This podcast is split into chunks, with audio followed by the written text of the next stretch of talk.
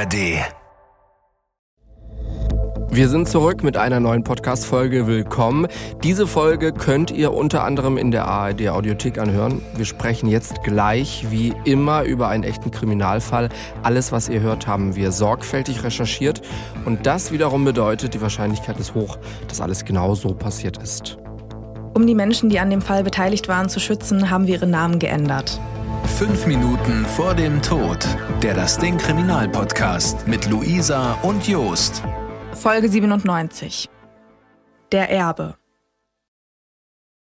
Im März 2017 besucht eine Frau ihre Schwiegereltern. Als sie dort ankommt, steht die Haustür offen. Sie ruft nach ihren Schwiegereltern, aber niemand antwortet. Wenig später umstellt die Polizei das Haus. Fünf Minuten vor dem Tod.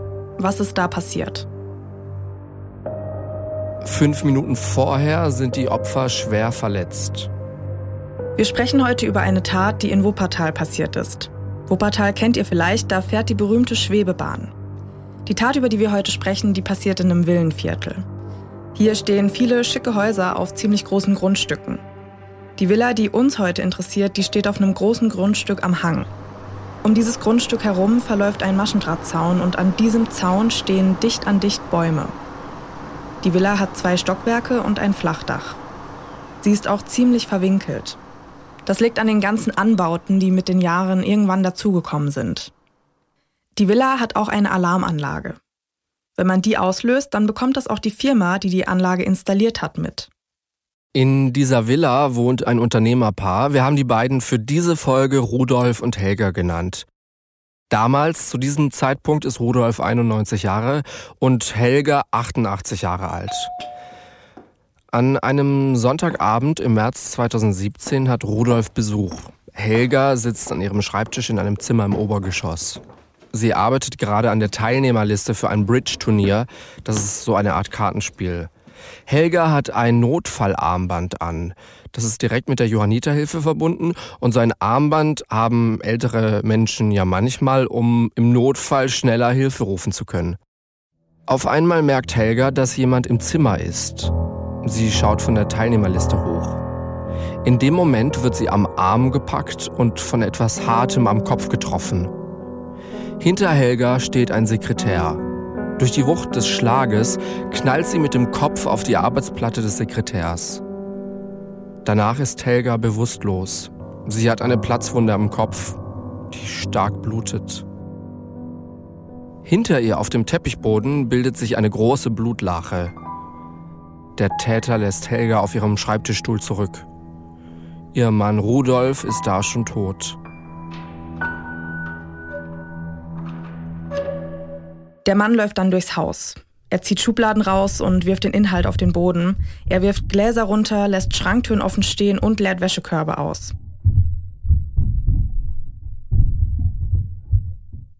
Die Tat soll wie ein Überfall aussehen. Im Haus ist auch ziemlich viel Schmuck. Den wirft der Täter auch teilweise einfach auf den Boden. Er klaut aber nichts. Helgas Handtasche lässt er auch einfach stehen. Nach ungefähr 20 bis 30 Minuten geht der Täter dann nochmal zurück in das Zimmer, wo er Helga zurückgelassen hat. Da lebt Helga noch. Das ist dem Täter jetzt vielleicht aufgefallen oder er will generell auf Nummer sicher gehen. Helga hat einen Schal an. Den nimmt der Mann jetzt und zieht zu. Helga stirbt wenig später.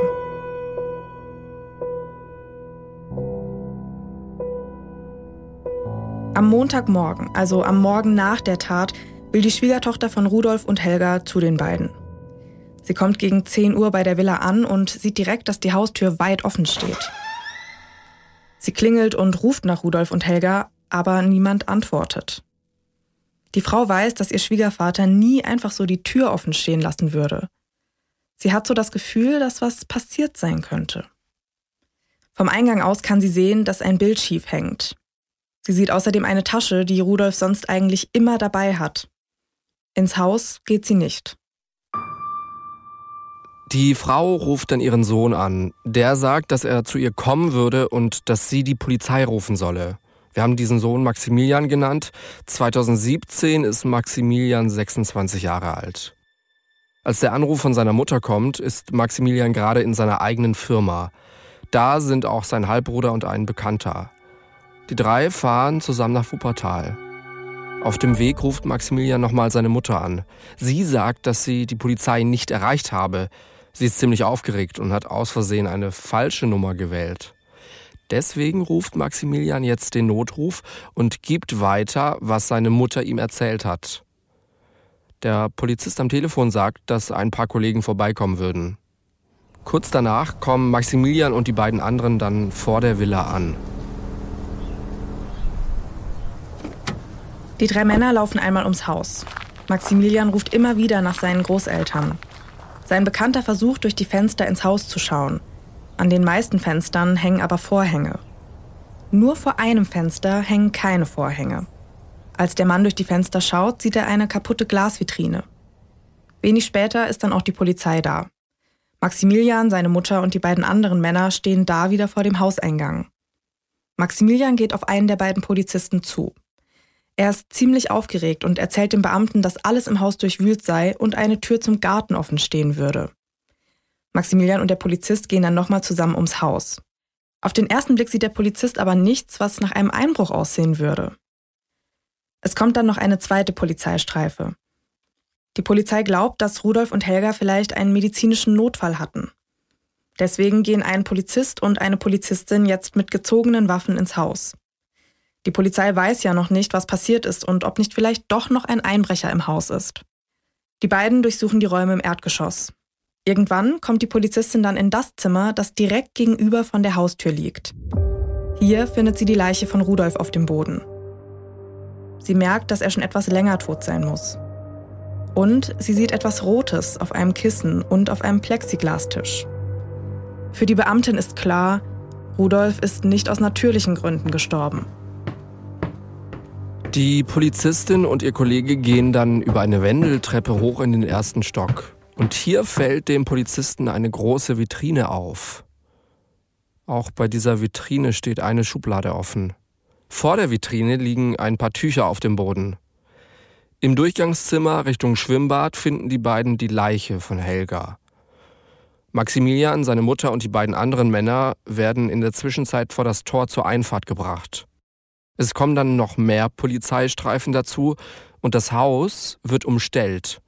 Man weiß nicht, ob der oder die Täter nicht doch noch irgendwo im Haus sind. Die Räume sind ja ziemlich verschachtelt da im Haus. Dieses Haus wird dann nochmal durchsucht und das Ganze wird auch gefilmt. In der Küche findet die Polizei zwei aufgetaute Hasenfilets. Das ist ein wichtiger Hinweis, denn so kann man später den Todeszeitpunkt einschränken. Einbruchsspuren findet die Polizei aber nicht. Maximilian, seine Mutter und die beiden anderen Männer warten da immer noch vor der Einfahrt. Eine Polizistin ist bei ihnen. Dass Helga und Rudolf tot sind, hat sie ihnen aber noch nicht gesagt. Maximilian ist aber trotzdem schon völlig aufgelöst. Er weint und sagt immer wieder, dass er sich große Sorgen mache. Er erzählt der Polizistin, dass sein Großvater sich schon lange beobachtet gefühlt habe. Rudolf habe auch Leute im Garten gesehen. Maximilian habe diese Ängste aber nicht ernst genommen. Er sagt weiter, dass er seine Großeltern einen Tag vorher noch besucht habe. Er sei aber schon nach einer Stunde wieder gegangen, weil er Kopfschmerzen gehabt habe. Deswegen mache er sich jetzt Vorwürfe. Wenig später werden die vier dann informiert, dass Helga und Rudolf tot aufgefunden worden seien. Bevor wir uns gleich anschauen und anhören, wie es weiterging und was eigentlich genau passiert ist, wollen wir uns nochmal tiefgründiger mit Rudolf und Helga beschäftigen. Und wir wollen klären, was vor der Tat passiert ist. Hier ein kurzer Einblick in das Leben der beiden. Rudolf wird 1926 geboren. Er kommt im Zweiten Weltkrieg in französische Kriegsgefangenschaft. Zurück in Deutschland macht er das Notabitur und arbeitet in einer Textilagentur. Er ist ziemlich ambitioniert. Er will diese Agentur einmal übernehmen. Wenig später heiratet er Helga.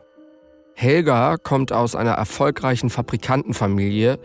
Das Familienunternehmen stellt Maschinen für die Schraubenproduktion her.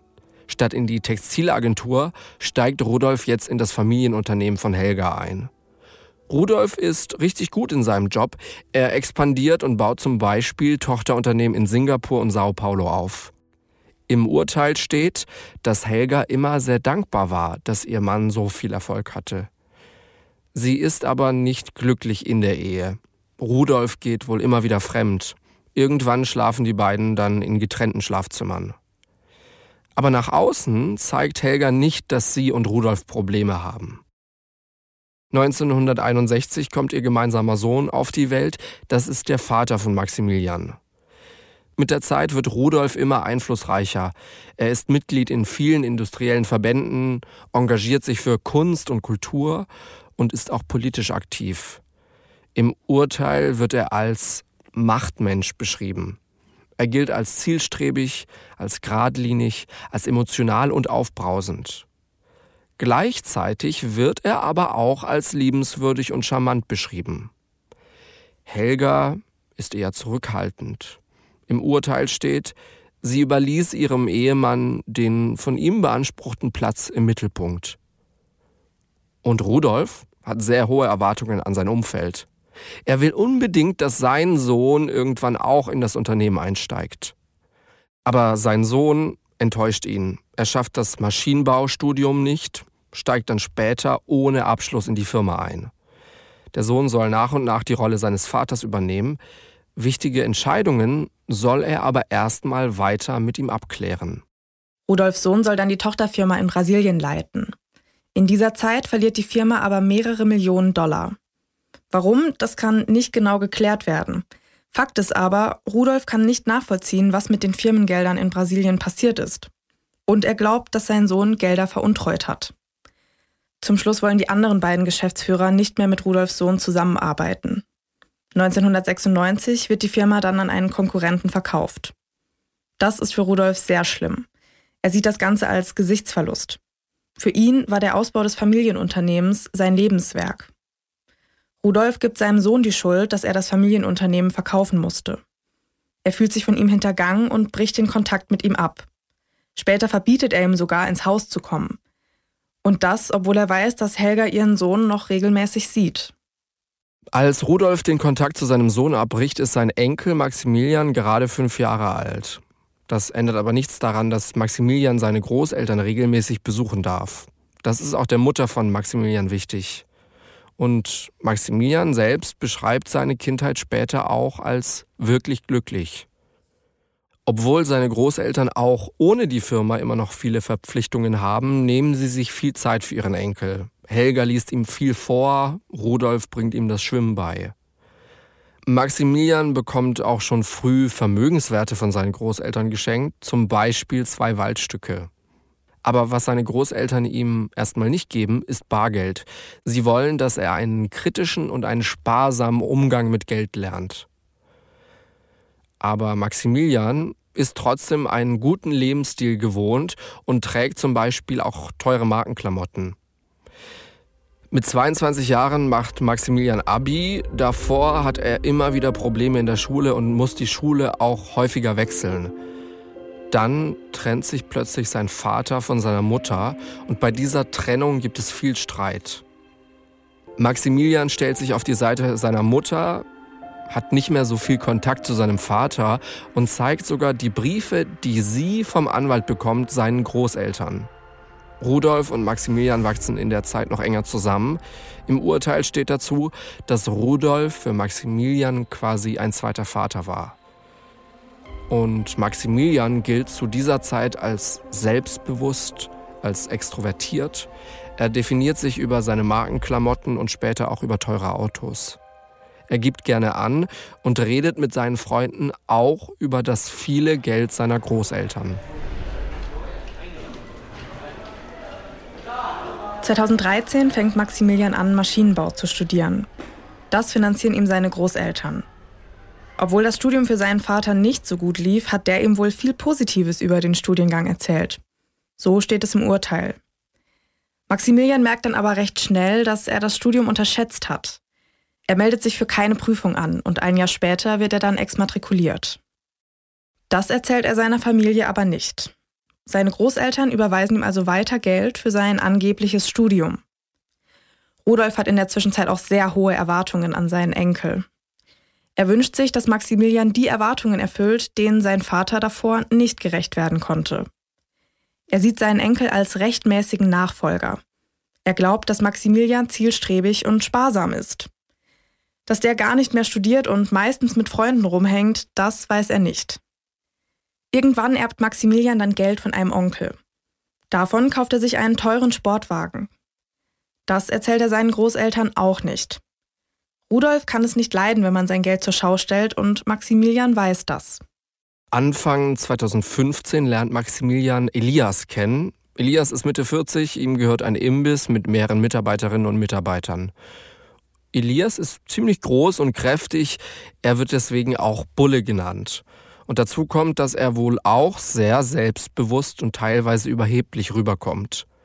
Obwohl der Imbiss ganz gut läuft, merkt Elias, dass er Lust auf etwas Neues hat. Anfang 2015 gründet er eine neue Firma. Er will zusammen mit einem Freund einen Callcenter in Griechenland aufbauen. Das bekommt auch Maximilian mit und er will in die Firma einsteigen, aber aus diesem Callcenter wird dann doch nichts. Irgendwann hat Maximilian dann die Idee, sich mit einer Strom- und Gasfirma selbstständig zu machen. Dafür will er die Kontakte von Elias nutzen. Elias und Maximilians Halbbruder sollen als leitende Mitarbeiter einsteigen. Maximilian ließ dann auch direkt ein ziemlich teures Auto als Firmenwagen für Elias und er selbst hat mittlerweile mehrere schnelle und teilweise getunte Autos, über die er verfügen kann. In der Zwischenzeit lebt Maximilian immer noch von dem Geld seiner Großeltern. Er besucht sie fast jeden Sonntag zum Kaffeetrinken.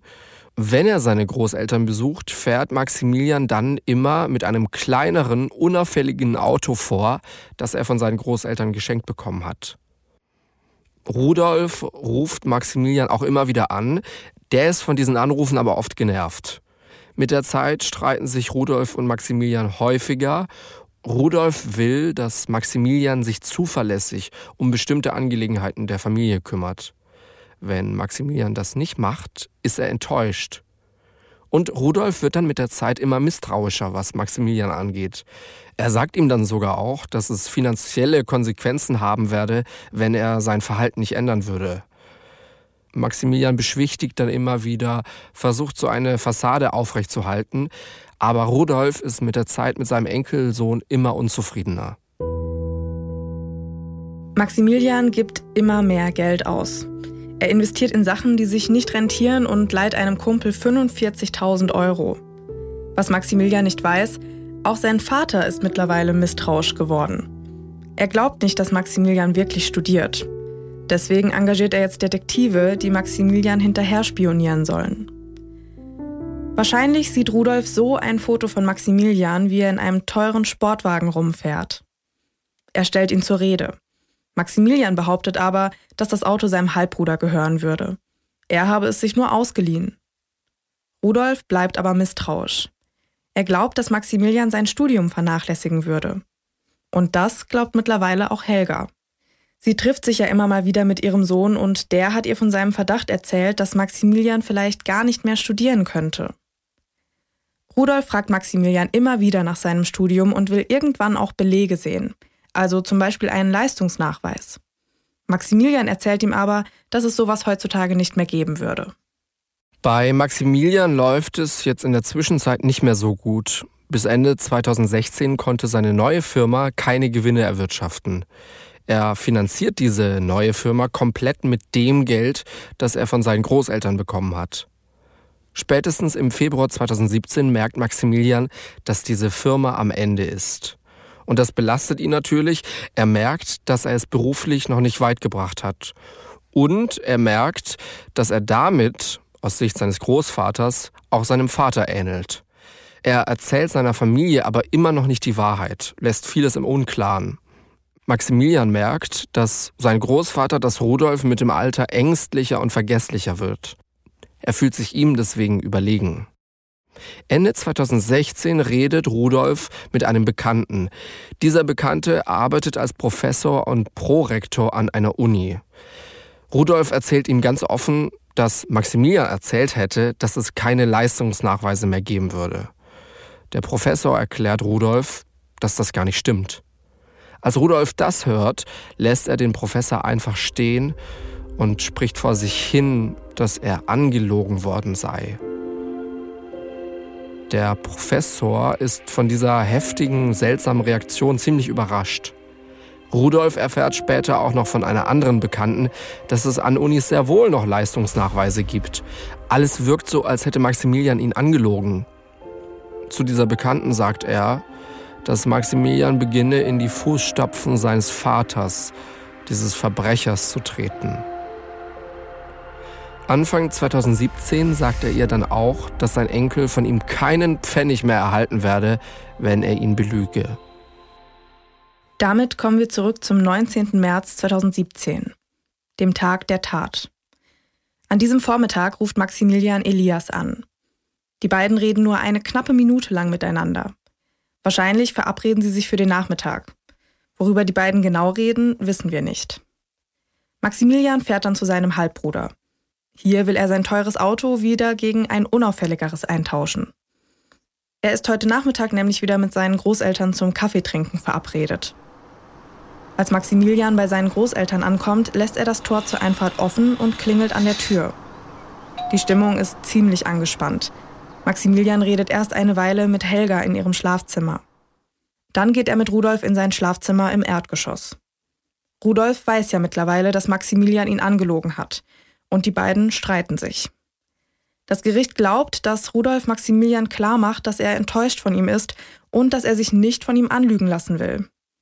Und er sagt ihm wahrscheinlich, dass das Ganze Konsequenzen haben werde und dass er ihm kein Geld mehr geben werde. Damit hat Maximilian nicht gerechnet. Bisher hat er es ja irgendwie immer geschafft, seinen Großvater zu beruhigen. Und Maximilian wird klar, dass er seinen Großvater doch unterschätzt hat.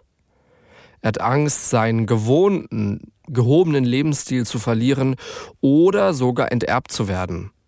Deswegen nimmt er sich jetzt einen schweren Gegenstand, wahrscheinlich eine der Statuen, die in Rudolfs Zimmer stehen. Damit schlägt Maximilian mehrere Male auf seinen Großvater ein. In Rudolfs Schlafzimmer und an seiner Leiche wird man später Fremdfasern von Maximilians Klamotten finden. Rudolf reißt die Hände hoch, um die Schläge abzuwehren.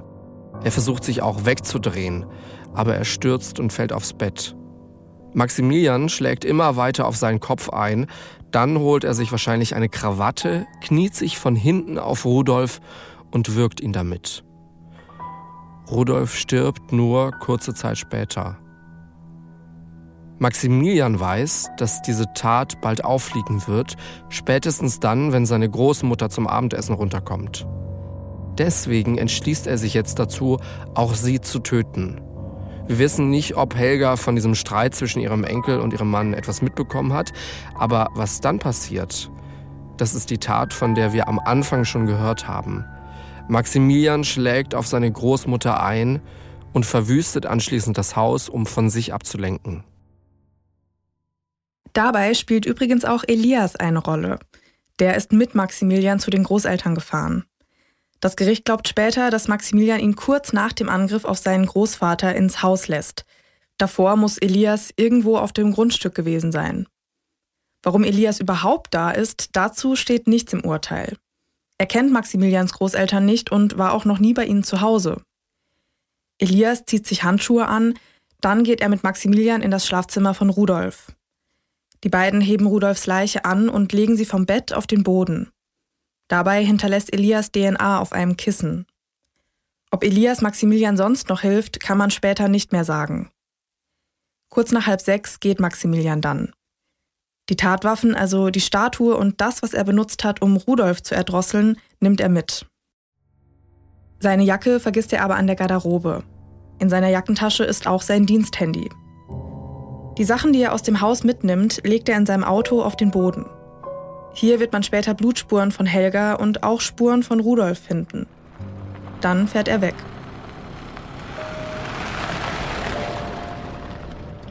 Im Auto zieht Maximilian wahrscheinlich seine Schuhe und sein Oberteil aus. Die Sachen wirft er später weg. Unterwegs entsorgt er auch die Tatwaffen. Er fährt zu seinem Halbbruder. Hier hat er vorhin sein teures Auto abgestellt, um es gegen das weniger teure Auto zu wechseln. Seine Mutter ist auch hier. Er erzählt ihr, dass bei den Großeltern alles wie immer gewesen sei. Die Großeltern hätten sich wieder mal gestritten. Maximilian merkt dann auch, dass er seine Jacke am Tatort vergessen hat, aber er will nicht mehr zurückfahren, um sie zu holen. Am Abend ist Maximilian wieder in seiner Wohnung, ein Kumpel und dessen Freundin kommen vorbei. Maximilian erzählt ihnen, dass sein Großvater im Garten fremde Menschen gesehen habe. Es ist wohl anscheinend wirklich so, dass Rudolf immer wieder erzählt hat, dass er Menschen in den Bäumen auf dem Grundstück oder am Grundstück gesehen habe. Am nächsten Morgen fährt Maximilian in seine Firma. Wie es dann hier weitergeht, das haben wir schon gehört. Am 25. April, knapp ein Monat nach der Tat, wird dann die Wohnung von Maximilian durchsucht. Die Polizei durchsucht auch die Geschäftsräume seiner Firma. Am 29. April gibt es einen SEK-Einsatz. Der hat erstmal nichts mit der aktuellen Tat zu tun. Die Polizei observiert einen Waffenkauf und greift dann ein. Dabei werden Elias und ein anderer Mann vorläufig festgenommen. Im Kofferraum von den beiden findet die Polizei zwei Pistolen, zwei Schalldämpfer und zwei Magazine mit Munition. Elias sagt später, dass er die Versicherung bei einem Autoverkauf nicht bezahlt habe und sich jetzt von seinem Geschäftspartner bedroht fühlen würde. Deswegen habe er sich die Waffen gekauft. Der Schalldämpfer sei einfach mit dabei gewesen. Elias wurde bei dem Polizeieinsatz ziemlich schwer verletzt. Ein paar Tage später hat er eine Lungenembolie. Insgesamt ist er fast zwei Wochen im Krankenhaus. Bei seiner Vernehmung gibt Elias freiwillig eine Speichelprobe ab. Elias glaubt, dass man im Haus von Maximilians Großeltern keine Spuren von ihm finden wird. Er war ja nur kurz da und hat auch Handschuhe angehabt. Wenig später findet das LKA dann aber eine DNA-Spur auf dem Kissen, das im Schlafzimmer von Rudolf gefunden wurde. Die Spur gehört zu Elias. Am 26. Juni wird seine Wohnung durchsucht. Maximilian ist in der Zwischenzeit umgezogen. Die Polizei durchsucht an diesem Tag auch seine neue Wohnung. Elias und Maximilian werden beide vorläufig festgenommen. Ende 2018 startet vor dem Wuppertaler Landgericht der Prozess vor Gericht stehen Elias und Maximilian. Die Staatsanwaltschaft glaubt, dass die beiden Maximilians Großeltern aus Habgier umgebracht haben. Vor Gericht kann aber nicht final geklärt werden, ob Maximilian die Tat vorher mit Elias geplant hat. Maximilian sagt vor Gericht, dass seine Großeltern noch gelebt hätten, als er an diesem Sonntag gegangen sei. Die Verteidigung von Maximilian und Elias plädiert auf Freispruch. Maximilians Anwälte sagen, dass das Profil eines kaltblütigen Killers nicht zu Maximilian passen würde. Nach mehr als 40 Verhandlungstagen gibt es dann ein Urteil und Elias wird tatsächlich freigesprochen. Man weiß zwar, dass Elias am Tag der Tat im Haus war, inwieweit er aber an der Tat beteiligt war, konnte nicht geklärt werden. Maximilian dafür wird wegen Totschlags an seinem Großvater und wegen Mordes an seiner Großmutter zu lebenslanger Haft verurteilt. Das Gericht stellt außerdem auch die besondere Schwere der Schuld fest. Warum Totschlag? Das Gericht glaubt nicht, dass Maximilian geplant hatte, seinen Großvater umzubringen. Es glaubt auch nicht, dass er ihn aus Habgier umgebracht hat. Er soll ihn aus Wut und Verzweiflung getötet haben. Seine Großmutter hatte er aber umgebracht, um den Totschlag an seinem Großvater zu verdecken. Deswegen wird Maximilian in dem Fall wegen Mordes verurteilt. Der Richter sagt über Maximilian, er prahlte gern, glaubte etwas Besonderes zu sein, definierte sich über Markenklamotten und später über sehr teure Autos. Er hinterging seine Großeltern über Jahre. Und er sagt, dass Maximilians Großeltern ihm eigentlich nur Gutes getan haben.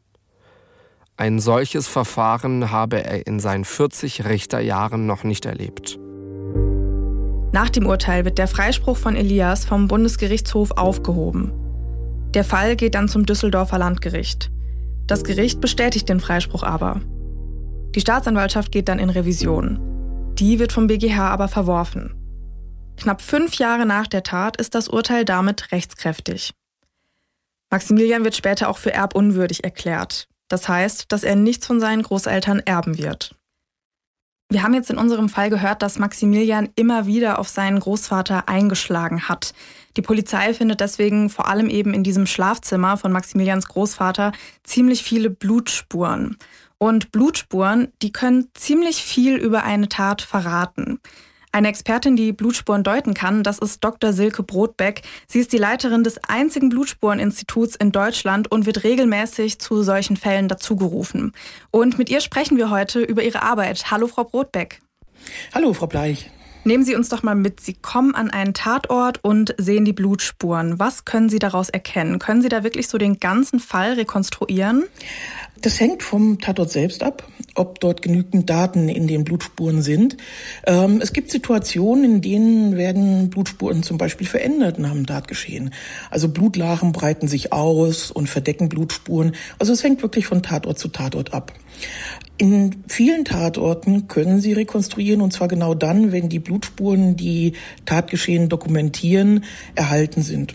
Also das ist, das ist durchaus möglich. Vielleicht kurz zur Reihenfolge. Am Tatort selbst geht es eigentlich nur um das Sehen von Blutspuren und die Rekonstruktion, die erfolgt dann später, weil sie müssen eigentlich erstmal am Tatort alle Blutspuren finden und auch sehen. Das hört sich jetzt sehr einfach an, aber ist es mitunter nicht. Sie gehen dann zurück mit allen Lichtbildern, Sie bekommen verschiedene Daten, Verletzungsdaten und dann geht es darum, erstmal physikalische Entstehungsmechanismen im Kleinen nachzuvollziehen. Und die Rekonstruktion, das eigentliche Endergebnis, das steht dann am Ende aller Bemühungen. Können Sie uns vielleicht mal anhand von einem Beispiel einfach genau mitnehmen, wie wir uns Ihre Arbeit noch ein bisschen besser vorstellen können? Ja, also Blutspuren werden unterteilt in verschiedene Blutspurenmuster. Und ähm, die Blutspurmuster werden unterschiedlichen physikalischen Entstehungsmechanismen zugeordnet.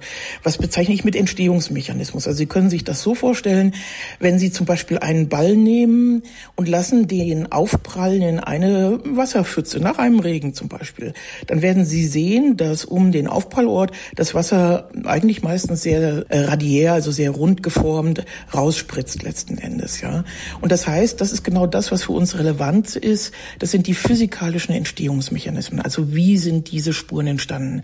Da haben wir im Grunde genommen Blut in Blut, Blut tropft in vorexistentes Blut. Wir haben im Grunde genommen Flussspuren oder auch Fließspuren genannt. Das heißt, Blut, äh, wenn es genug Volumen hat und sich an einer Wand zum Beispiel befindet, fließt hinunter. Ähm, das sind häufig sehr geradlinige Spuren, sie haben verdünnte Spuren. Das bedeutet, wenn Blut zum Beispiel mit anderen Flüssigkeiten vermischt wird, ähm, entweder Wasser oder auch Hirnkammer-Rückenmarksflüssigkeit, dann kommt es zu Blutspuren mit einer geringeren Farbintensität. Und was passiert genau, wenn Sie jetzt an so einen neuen Tatort dazukommen? Was machen Sie da als erstes? Also wenn ich an einen Tatort fahre, dann ist wie gesagt in erster Linie erstmal wichtig, ähm, wo sind die Blutspuren. Und das bedeutet kein großes Überschauen, sondern es bedeutet ein sehr differenziertes, genaues Hineinschauen in den Tatort. Man muss sich alle Flächen differenziert angucken und ähm, das ist im Grunde genommen die wesentliche Aufgabe am Tatort, ähm, dass man alle Blutspuren findet und halt auch dokumentiert. Das kann manchmal sehr groß sein, wenn Sie in Häusern sind und Sie haben viele Räume, die beblutet sind. Ähm, also das dauert seine Zeit und wichtig ist es halt auch wirklich, und das unterscheidet den Anfänger vom Fortgeschrittenen, dass man halt am Tatort nicht groß Rekonstruktionshypothesen erarbeitet. Das ist nicht die Realität. Am Tatort geht es primär ums Sehen. Selbstverständlich bekommen Sie mit den Jahren etwas mehr Erfahrung. Einige Dinge werden dann klar, die können Sie dann auch übergeben. Aber wie gesagt, im Wesentlichen geht es am Tatort um das Sehen. Und dann laufen natürlich andere Mechanismen auch ab. Also man guckt sich mit bestimmten Lichtsorten äh, den Tatort an. Manchmal müssen auch noch ein paar DNA-Spuren genommen werden. Die werden allerdings dann durch die Polizei genommen. Allerdings an Orten, die für mich relevant sind. Und ich bin auch häufig mit der Kriminaltechnik draußen und wenn es zum Beispiel sehr viel zu fotografieren gibt, dann wird das geteilt. Also die Kriminaltechnik fotografiert einen Teil und ich fotografiere einen Teil. Ich bin allerdings immer mit Kameras draußen und habe ähm, also Fotografie im Grunde genommen immer selbst an jedem Tatort auch mit. Und am Tatort dann gilt es nicht nur das zu erfassen, was Blutspuren angeht, es gilt auch anzugucken, wo keine Blutspuren zum Beispiel sind oder halt auch andere Befunde zu sehen, die wichtig sind. Wichtig ist zu verstehen, dass wenn der Tatort einmal weg ist, dann können Sie nicht mehr dorthin gehen und dann gehen auch die Spuren weg. Also deswegen ist es wichtig, erstmal am Tatort alles zu erfassen. Das heißt, man muss da super gründlich sein. Kann man denn dann überhaupt so wirklich sich 100% sicher sein, dass man jetzt jede kleinste Blutspur auch wirklich gesehen hat? Mm, ich denke, also mit einem gewissen Training und einer gewissen Systematik, ja. Das ist wichtig, sich eine gewisse Systematik anzueignen. Wenn Sie ohne Systematik in den Tatort reingehen, das sehen Sie sehr häufig bei Menschen, die in der mm, sich beginnend mit der Blutspurmusteranalyse beschäftigen, dann sehen Sie, dass dort eine gewisse Unsicherheit ist. Also ich sehe das in meinen Ausbildungskursen, zum Beispiel, äh, wenn in einem Tatort äh, zwölf Spuren sind, Spurentypen, sehr einfacher Tatort hier aufgebaut. Äh, jemand, der gut ist, der findet zehn Spuren. Also das ist zwölf. Die sind mit unterschiedlichen Schweregraden aufgebaut. Zwölf ist sehr selten, kommt aber manchmal auch vor. Also das kann schon sein. Äh, wenn man dann drunter geht und vielleicht mit vier, fünf, sechs Spuren läuft, dann sieht man, dass einfach gar keine so große Tatorterfahrung vielleicht da ist. Gibt es dann auch Fälle, zu denen Sie gar nichts sagen können? Gibt's auch. Dann schreibe ich auch, dass die, dass diese Fälle sich nicht blutspurmusteranalytisch beurteilen lassen, wenn ich was schreibe überhaupt, ja. Also das kann sein, ähm, wenn ich draußen gewesen bin am Tatort, es kommt selten vor. Wenn ich draußen gewesen bin am Tatort, dann schreibe ich selbstverständlich eine Kurzstellungnahme. Und äh, natürlich, wenn man etwas nicht weiß, und ich denke, das ist der wichtigste Satz eines Sachverständigen, wenn man etwas nicht weiß, dann schreibt man auch, dass man das nicht schreiben kann. Also vielleicht ein bisschen anders formuliert als im, also man schreibt nicht direkt ins Gutachten rein, ich weiß nicht, aber mit, mit sachlichen Formulierungen klar. Und was sind das überhaupt so für Fälle, zu denen Sie dazu gerufen werden? Hauptsächlich Tötungsdelikte. Also wirklich hauptsächlich Tötungsdelikte. Wir haben vielleicht ähm, grob geschätzt ein bis zwei Prozent Nicht-Tötungsdelikte drin. Haben Sie da vielleicht ein Beispiel, anhand Sie das mal, dessen das mal erklären können? Also ich kann Ihnen eins sagen, ich habe im Wesentlichen gibt es drei Hauptindikationen für die Blutspurmusteranalyse. Das sind zum einen ist das natürlich die Tathergangsrekonstruktion. Gerade in Tötungsdelikten haben Sie die Situation, dass, wenn es erfolgreich war, ähm, die geschädigten Personen keine Aussage mehr machen können. Ähm, dann gibt es die zweite Indikation, die auch sehr häufig vorkommt. Das sind Aussagen. Äh, jemand sagt irgendetwas aus und äh, man weiß nicht, ob das richtig ist oder falsch ist, was in der Aussage drin steht. Und dann können Sie unter anderem die Blutspurmusteranalyse oder auch die Tathergangsrekonstruktion einsetzen, um überhaupt zu rekonstruieren, was ist passiert, ist das denn überhaupt im Bereich der Möglichkeiten, was wir in den Spuren sehen. Also die dritte Indikation, die Sie auch haben, mit, denen ich auch, mit der ich auch rausgerufen werde, ist, wenn Sie sehr, sehr viel Blut am Tatort haben und die KTI hat einen ganz anderen Auftrag. Die KTI muss alle Spuren am Tatort dokumentieren. Das ist häufig unterbewertet, aber die Kriminaltechnik hat einen sehr, sehr großen dienstlichen Auftrag. Die müssen die Blutspuren, die müssen die DNA-Spuren, die müssen Fingerabdruckspuren, Schuhabdruckspuren, Werkzeugspuren dokumentieren am kompletten Tatort. Das ist eine sehr, sehr große Aufgabe. Und äh, manchmal haben sie Situationen, in denen es sehr, sehr viel Blut am Tatort gibt. Das ist zum Beispiel bei Mehrfachtötungsdelikten, ähm, wenn es dann darum geht, Blutspuren mit Verdacht auf Täter sehr schnell ins Labor zu bekommen, dann fahre ich auch raus. Also das sind so die drei Hauptindikationen. Und der Tatortbesuch sieht bei allen im Wesentlichen gleich aus. Also das ist, ich fahre hin, ich habe meine Kameras dabei, ich habe meine Lichtquellen dabei, ich gucke mir den Tatort an. Ich will am Anfang gar nicht so viel Übergabe haben zum Tatort. Also ich habe so eine Kurzübergabe meistens, ja, ähm, sowas wie Frau tot aufgefunden. Dann häufig sagt man mir auch noch, ob irgendjemand Tatverdächtiges gefunden ist oder nicht. Aber so viel will ich gar nicht. Was ich allerdings brauche, sind die Verletzungslokalisationen. Also wo ist jemand verletzt worden? Die professionelle Tathergangsrekonstruktion, die zeichnet sich dadurch aus, dass sie halt eben gerade nicht äh, alle Akten haben, wie zum Beispiel die Aussage von irgendeiner unbeteiligten Person aus dem siebten Stock. Das ist Aufgabe der Polizei, diese Daten, die Ermittlungsdaten zusammenzuführen. Das ist nicht Aufgabe vom Spurensachverständigen oder vom Tathergangsrekonstrukteur. Das heißt, wenn Sie an den Tatort kommen, dann wissen Sie, da ist jetzt vor kurzem ein Mensch gestorben. Was macht es mit Ihnen? Denken Sie da dran, wenn Sie dann da hinfahren oder wenn Sie dort sind? Nein, das ist im Grunde genommen, ich bekomme solche Fragen relativ häufig. Aber wissen Sie, ich habe auch viel in der Notaufnahme und im OP gearbeitet, wirklich mit hohem Druck. Das ist Teil der Arbeitsprofessionalität. Sie können sich nicht einfach im lebenden Bereich in der Uniklinik Notaufnahme ja neben Patienten legen und heulen, ach, Ihr Zustand ist ja so schlimm. Verstehen Sie? Und die gleiche Professionalität gilt auch im forensischen Bereich. Das heißt, ähm, ohne eine gewisse Distanz zu dieser Thematik kann man nicht arbeiten, letzten Endes. Diese ähm, menschlichen Grundsituationen, die dahinter stehen, die interessieren mich in meiner Tätigkeit eher nicht muss ich einfach sagen. Das heißt nicht, dass die mich nicht berühren manchmal. Das kann schon mal vorkommen, selbstverständlich. Wir sind alles Menschen. Aber im Umgang mit den Spuren bin ich primär dazu ausgerichtet, Spuren anzusehen. Sie haben ja in Ihrer alltäglichen Arbeit einfach sehr viel mit Blut zu tun. Was finden Sie so spannend an Blut? Mit den Jahren hinweg wird mein Respekt vor dieser Flüssigkeit immer größer und größer. Also wenn Sie sich mal angucken, wie viel Funktionen die Flüssigkeit Blut erfüllt. Ich will Ihnen ein Beispiel geben. Wir haben bis heute kein künstliches Blut. Wir haben künstliche alle möglichen Gelenke können wir ersetzen. Ja, wir können Nierenfunktionen ersetzen und, und, und medizinisch. Aber wir haben bis heute kein künstliches Blut. Das regelt nicht nur den Gastransport, wie man es immer in der Schule lernt, Sauerstoff rein, CO2 raus. Es regelt auch die Temperatur im Körper mit. Es regelt den pH-Wert. Es ist die Transportschiene für viel Kommunikation. Es macht die Hormonkommunikation mit. Also es transportiert die Hormone. Es transportiert Botenstoffe im Körper und, und, und. Sie haben unglaublich viele Funktionen vom Blut. Und das ist etwas, ohne das menschliches Leben und überhaupt biologisches Leben nicht auskommt. Meistens. Also die Säugetiere haben alle Blut.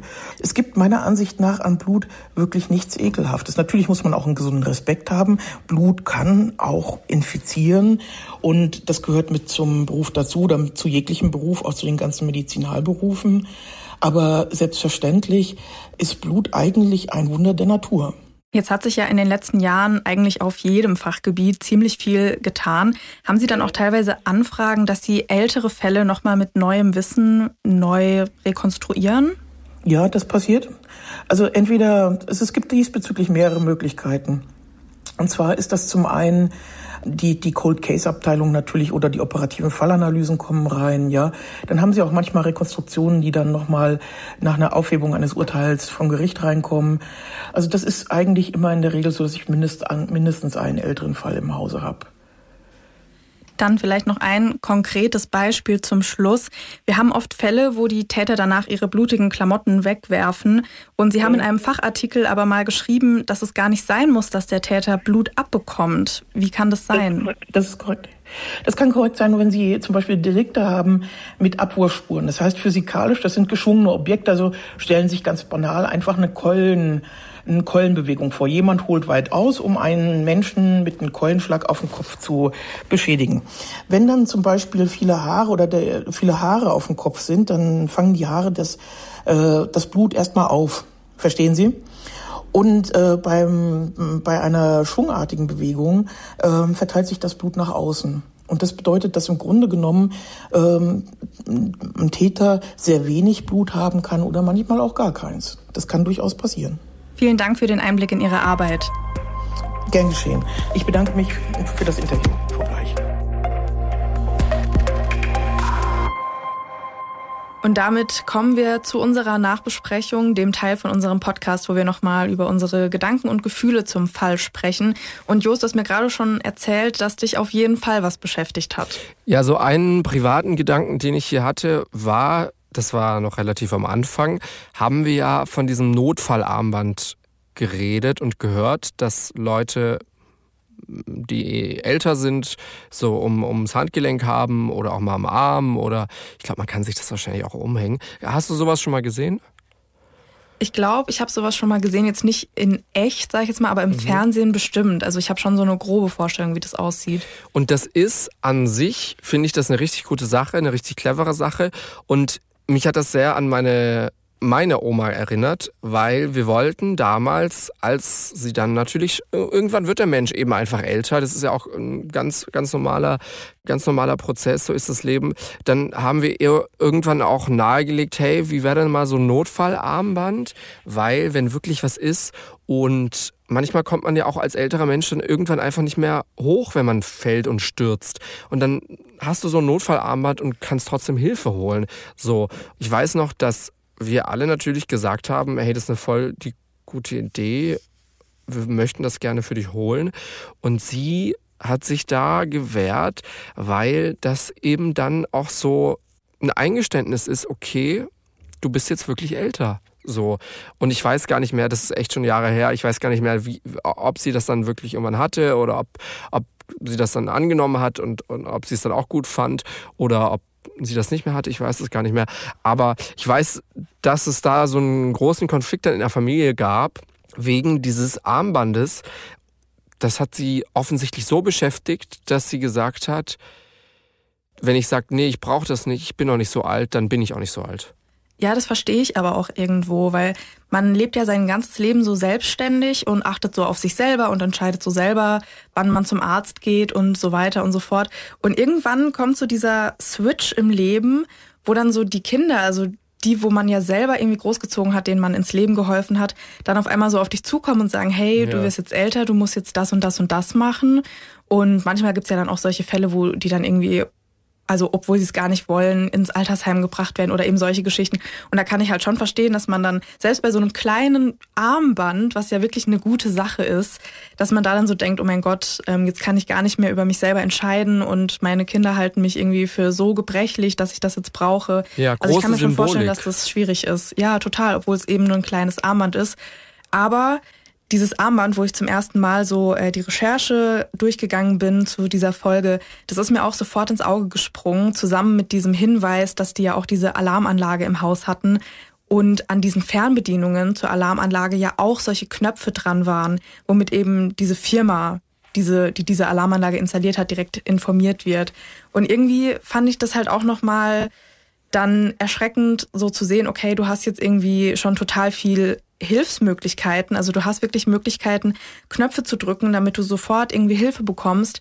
Und dann geht aber wirklich alles so schnell und eine Person, der du wirklich ja eigentlich blind vertraut hast, ein Familienmitglied, greift dich irgendwie an und dann bringen dir alle diese Vorkehrungen nichts mehr. Ja, also Sie hatten dann diese, diese Hightech-Alarmanlage, die bestimmt auch einiges an Geld gekostet hat.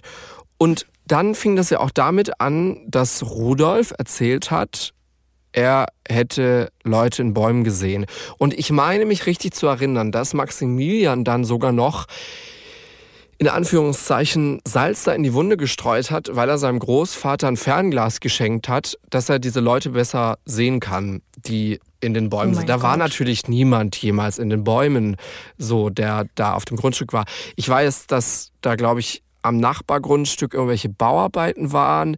Vielleicht hing das damit zusammen, dass da halt viele Menschen rumgelaufen sind, die gearbeitet haben, die auch keine Nachbarn waren oder sowas. Da dachte ich mir aber auch so, was soll diese Aktion? Warum schenkst du jetzt deinem Großvater noch ein Fernglas oder gibst ihm ein Fernglas, damit er da irgendeiner Sache nachgehen kann, die ja offensichtlich nicht stimmt, weil auf diesem Grundstück keine Leute in den Bäumen waren, so ich meine, letztendlich ist es ja auch wieder nur so eine Masche, um diese Angst noch zu unterstützen und weiter Ängste zu schüren. Weil es stand ja auch im Urteil, dass immer, wenn sein Großvater ihm das erzählt hat, dass Maximilian da halt auch so voll drauf eingegangen ist und da halt auch wirklich dann nicht gesagt hat, hey, das kann nicht sein, jetzt wir gucken mal zusammen, aber da ist nichts, sondern da wirklich so voll drauf eingegangen ist und das irgendwie auch so voll unterstützt hat und ihn irgendwie auch immer so weiter gegen seinen Vater, also Rudolfs Sohn, ausgespielt hat und irgendwie meinte, der könnte ihn da ausspionieren und sowas. Also er hat das irgendwie, diese Ängste hat er schon irgendwie sehr für sich genutzt, einfach um da noch mehr Unfrieden zu stiften in der Familie und einfach um diese Ängste von seinem Großvater noch zu verschlimmern, weil er sich ja wirklich, also das haben wir ja auch gehört, er hat sich ihm einfach überlegen gefühlt in dem Moment, weil er gemerkt hat, okay, der Großvater wird älter, der kriegt nicht mehr alles so gut mit wie früher, der entwickelt jetzt solche Ängste, die vielleicht auch gar nicht rational irgendwie sind. Und dann kann ich jetzt hier eigentlich machen, was ich möchte und es fällt ihm eh nicht auf. Lass uns noch mal über den Charakter von Maximilian reden. Das ist also ein junger Mensch, der war zu dem Zeitpunkt jünger als wir oder, oder war der so ungefähr so alt wie du jetzt? Ich weiß es gar nicht. Oder älter schon? Naja, auf jeden Fall irgendwie irgendwas mit Mitte 20, Mitte 20 irgendwie. Dann irgendwann Ende 20, Mitte, Ende 20, also in seinen 20ern war er. Und wir kennen ihn nicht persönlich, wir haben nie mit ihm gesprochen, aber wir haben natürlich all das gelesen, was Zeugen dem Gericht in diesem Verfahren erzählt haben. Und die waren alle schon recht eindeutig im Sinne von, dass das ein Typ ist, der sehr materialistisch unterwegs ist. Diese ganze Geschichte mit den Autos. Ich könnte jetzt gar nicht aufzählen, wie viele Autos der hatte oder irgendwann mal hatte. Dann hatte er ja Unsummen auf dem Konto, die er irgendwie äh, rausgedonnert hat für irgendwelche Sachen, von denen sein Großvater gar nichts wusste. Und all das im Wissen, dass seine Großeltern das nicht gut finden würden, wenn sie erfahren würden, wie er drauf ist. Kein Studium mehr, ähm, gibt sein Geld aus für irgendwelche Sachen, prahlt vor anderen Leuten. Das fand Rudolf ja ganz furchtbar, dieses, diese Prahlerei und ich habe so viel Geld. Und genau das war er aber oder hat er gemacht. So, und dann besonders eindrucksvoll war ja immer dieser Autotausch. Also wir können jetzt mal die Automarke, glaube ich, benennen, weil so war es ja wirklich. Er hatte einen Audi bekommen von seinen Großeltern. Audi S1 stand hier im Urteil. Und mit diesem Audi ist er auch immer vorgefahren bei seinen Großeltern, um den Eindruck zu vermitteln, ich habe nur dieses eine Auto, das ist mein Alltagswagen, ich nutze nichts anderes. Ich bin quasi auf dem Boden geblieben mit diesem Audi. Dass das trotzdem ein teures Auto ist und viele Leute sich das nicht leisten können, brauchen wir nicht drüber reden. Aber in seiner Freizeit, wenn seine Großeltern halt nicht da waren, hat er eben auch so Sachen gefahren wie so ein Mercedes Maybach, mit dem er hier zu seinem Halbbruder gefahren ist. Ob das ihm jetzt immer gehört hat oder ob das irgendwie geleast war oder nur irgendwie ausgeliehen, ist ja nochmal was anderes. Aber ihm war das eben sehr wichtig, dieses, dieses Image zu verkörpern. Oh, ich habe ich habe so viel Geld. Und dann ist er also immer zu diesem Halbbruder, um da diesen, dieses Auto einzuwechseln, um dann da mit diesem Audi fortzufahren. Also, hä, was ist denn das?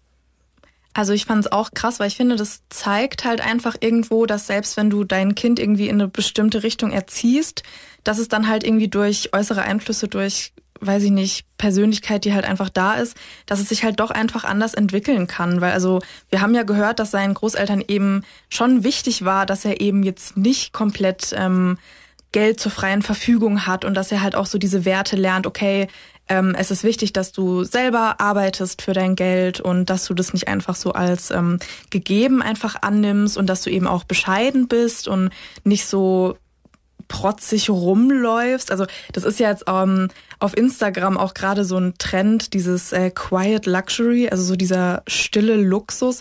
Und man sagt ja immer, dass Leute, die halt einfach schon länger Geld haben, dass die halt schon natürlich ihre Markenklamotten tragen, aber jetzt halt nicht so mit diesen Logos überall. Und man sagt halt zumindest so auf Instagram, dass halt eher so Neureiche halt gerne so mit ihrem neuen Geld in Anführungszeichen protzen und dann eben so große Autos fahren und eben diese ganzen Marken überall zur Schau stellen. Und das war ja eben das, was Rudolf nicht wollte. Also für ihn war das, glaube ich, halt schon so ein bisschen, okay, er ist sehr angesehen. Sie haben dieses Geld wirklich schon sehr, sehr lange. Er hat viele verschiedene Ämter auch einfach in dieser Gemeinschaft ja auch inne. Er war ja politisch aktiv und ehrenamtlich und er und seine Frau waren ja auch in der Kunstszene ähm, bekannt. Er hat viel gearbeitet. Halt Genau, und ich glaube, ihm war das halt schon wichtig, was wir jetzt auch gehört haben, dass man ihn eben schon als Unternehmer und als Menschen, der halt wohlhabend ist, wahrnimmt, aber eben nicht so dieses Protzige, sondern einfach so, okay, der hat sich da was aufgebaut, super, aber der rennt eben nicht rum und gibt total damit an. Und aus irgendeinem Grund hat Maximilian das aber total gut gefallen. Also der hat ja auch seinen Freunden immer irgendwie erzählt, wie reich seine Großeltern sind. Diese Autos waren ihm total wichtig, auch Markenklamotten waren ihm total wichtig. Und ja, man weiß letztendlich dann nicht so ganz, wo es herkommt, aber es ist auch irgendwie unvorstellbar, dass man vor seiner eigenen Familie so ein komplettes Doppelleben führt, vor allem weil ja zwischen ihm und seiner Familie nichts Schlimmes vorgefallen ist. Also Erstmal ich verstehe ja, dass wenn du dich ja. genau erstmal, also ich meine, wenn du dich mit deiner Familie zerstritten hast und dann irgendwie nicht willst, dass sie alles mitbekommen, was du was du machst, okay. Aber seine Großeltern, das hat ja auch der Richter gesagt, die wollten ihm ja nie was Böses. Also die haben ihm ja wirklich von klein auf waren die immer für ihn da und haben Zeit mit ihm verbracht und wollten ihm halt gute Werte beibringen. Und später auch seiner Mutter hat er zum Beispiel nicht gesagt, dass er jetzt das Studium abgebrochen hat. Also hat dann da so komplett sein eigenes Ding gemacht und das ist schon komisch irgendwie, wenn man sich so denkt, okay, die hatten doch eigentlich ein ganz gutes Verhältnis, also ja. er ja auch zu seinem Großvater, aber da war ihm das Geld dann wohl wichtiger. Das einzige schlechte Verhältnis hatte er dann genau nach dieser abrupten, schnellen Trennung zwischen Vater und Mutter dann mit seinem Vater. Das war irgendwie gar kein gutes Verhältnis mehr. Aber genau, die Mutter, der war auch immer wichtig, ich glaube selbst nach der Trennung mit ihrem, mit ihrem Mann, dass er regelmäßig bei den Großeltern ist, dass da so ein gutes Verhältnis ist und so. Also, also unterm ja. Strich hatte diese Familie so viel Ansehen, Geld, Besitz, Und trotzdem gab es in dieser Familie so viele Probleme zwischen Vater und Sohn, dann zwischen Enkel und Großvater und dem Enkel und dem Vater. Und dann am Ende zwei Menschen, die tot sind und nicht mehr lebendig werden. Also ziemlich viele schlimme Dinge, die in so einer reichen Familie da passiert sind. Ja, und wie gesagt, man kann sich einfach nicht erklären, was jetzt letztendlich dazu geführt hat. Aber es ist auf jeden Fall ein sehr schlimmer Fall und ich würde jetzt sagen, wir schließen das jetzt damit mal ab. Und bevor wir euch jetzt wieder in euren Tag oder euren Abend oder wann immer ihr diese Folge auch hört entlassen, haben wir noch einen kleinen True Crime Podcast Tipp für euch. Und zwar heißt dieser Podcast Cannabis Cowboys. Ich weiß, es klingt jetzt im ersten Moment nach einer Serie, die auch bei einem Streaming-Anbieter laufen könnte. Es ist aber ein Podcast. Es geht da um ein Berliner Start-up, das große Gewinne versprochen hat. Einfach ein bisschen Geld investieren in den Anbau von medizinischem Cannabis. Zack, reich werden. Es gab dann viel Hype auf Social Media. Tausende haben dieser Firma viel, viel, viel Geld anvertraut und dann alles verloren. Seitdem ermittelt die Polizei sogar in mehreren Ländern. Die Täter, die sind noch nicht gefasst, aber sie schweigen nicht.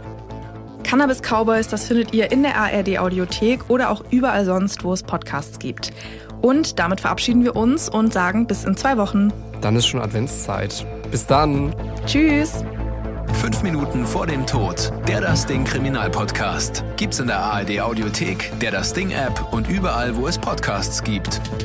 Und wem das nicht reicht, noch mehr Content findet ihr auf Instagram unter Kriminalpodcast.